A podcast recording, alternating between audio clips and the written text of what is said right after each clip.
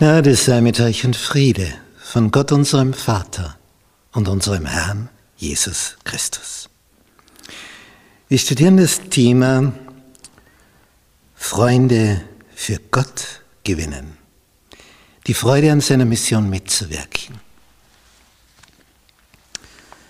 Lektion 10. Eine spannende Möglichkeit, sich zu engagieren. Montag. Kleingruppen in der Heiligen Schrift. Mose bekommt den Auftrag, die, Israeliten herauszuführen aus der Knechtschaft Ägyptens, aus der Versklavung. Wer je eine Führungsrolle inne gehabt hat, der kann sich ein, ein bisschen, ein bisschen hineinversetzen was es bedeutet, Menschen zu führen.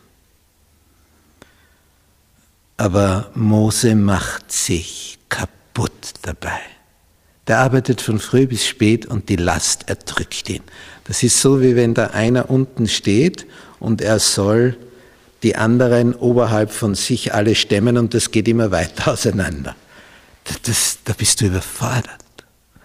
Und als dann der Schwiegervater da in die Wüste nachkommt und sieht, wie es da zugeht, sagt er ihm, schau, das ist, das ist nicht ideal. Du ermüdest das Volk und dich selbst dabei. Da werden alle miteinander schwach. Das ist nicht, nicht der Sinn. Du musst es anders strukturieren. Du musst die Last verteilen dass da Leute sind, die sind für 10 zuständig, die für 100 und so weiter. Und du übernimmst die schwierigsten Fälle. Wenn einer nicht weiter weiß, von denen, die du als Leiter eingesetzt hast, dann sollen sie die Leiter zu dir kommen. Und Mose hörte auf den Rat seines Schwiegervaters. In unserer Gesellschaft sind wir in einer Zeit drinnen, wo die Lage völlig umgekehrt ist, die soziale, gegenüber früher. Wenn du ein weißes Haar hattest und einen Rat eingebracht hast, dann haben die anderen gelauscht. Heute, wenn du ein weißes Haar hast, dann brauchst du den Mund gar nicht mehr aufmachen, weil du ein weißes Haar hast. Darum färben wahrscheinlich so viele ihre Haare. Hier ist eine völlige Umkehr. Heute ist alt gleichbedeutend mit veraltet, hat keine Ahnung. Früher war alt, der weiß viel mehr als ich. Auf den höre ich.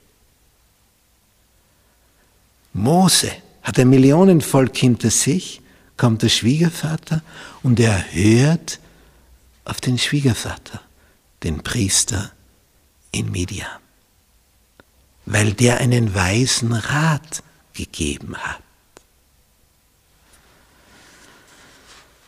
Tja, und dann wirkt sich das aus. Wie hat das Jesus gemacht? Hat er alles allein gestemmt? Natürlich hätte er das können. Er wählt zwölf aus, die Schulter. Und dann wählt er noch 70 aus, die er ausbildet. Und später hören wir, da gibt es dann noch 500. Das heißt, das sind Gruppen, Teams, die ausgebildet werden. Die einen intensiver, die anderen mittelmäßig und die anderen auch ein bisschen. Aber das ist ein harter Kern. Der bekommt die intensivste Schulung, die zwölf. Und die haben die Welt umgekrempelt weil sie dann erfüllt waren vom Heiligen Geist nach Pfingsten.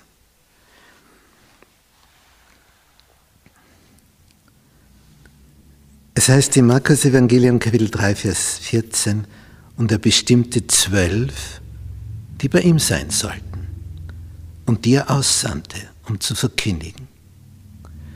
So wie es bei den Israeliten zwölf Stämme gab, so bestimmt er zwölf Apostel. Da betet er die ganze Nacht, wen er da auswählen soll. Und er wählt elf. Den zwölften haben die Jünger gewählt. Und gesagt, das ist ein Talent. Schau, schau dir den an. Allein die Größe, den musst du unbedingt nehmen. Was, was der ausstrahlt, das ist unser Größter. Der kann sich gut verkaufen. Na, dann haben sie ihn mit aufgenommen. Judas Iskariot, der das beste Auftreten hatte nach außen hin und viel von sich selber hielt.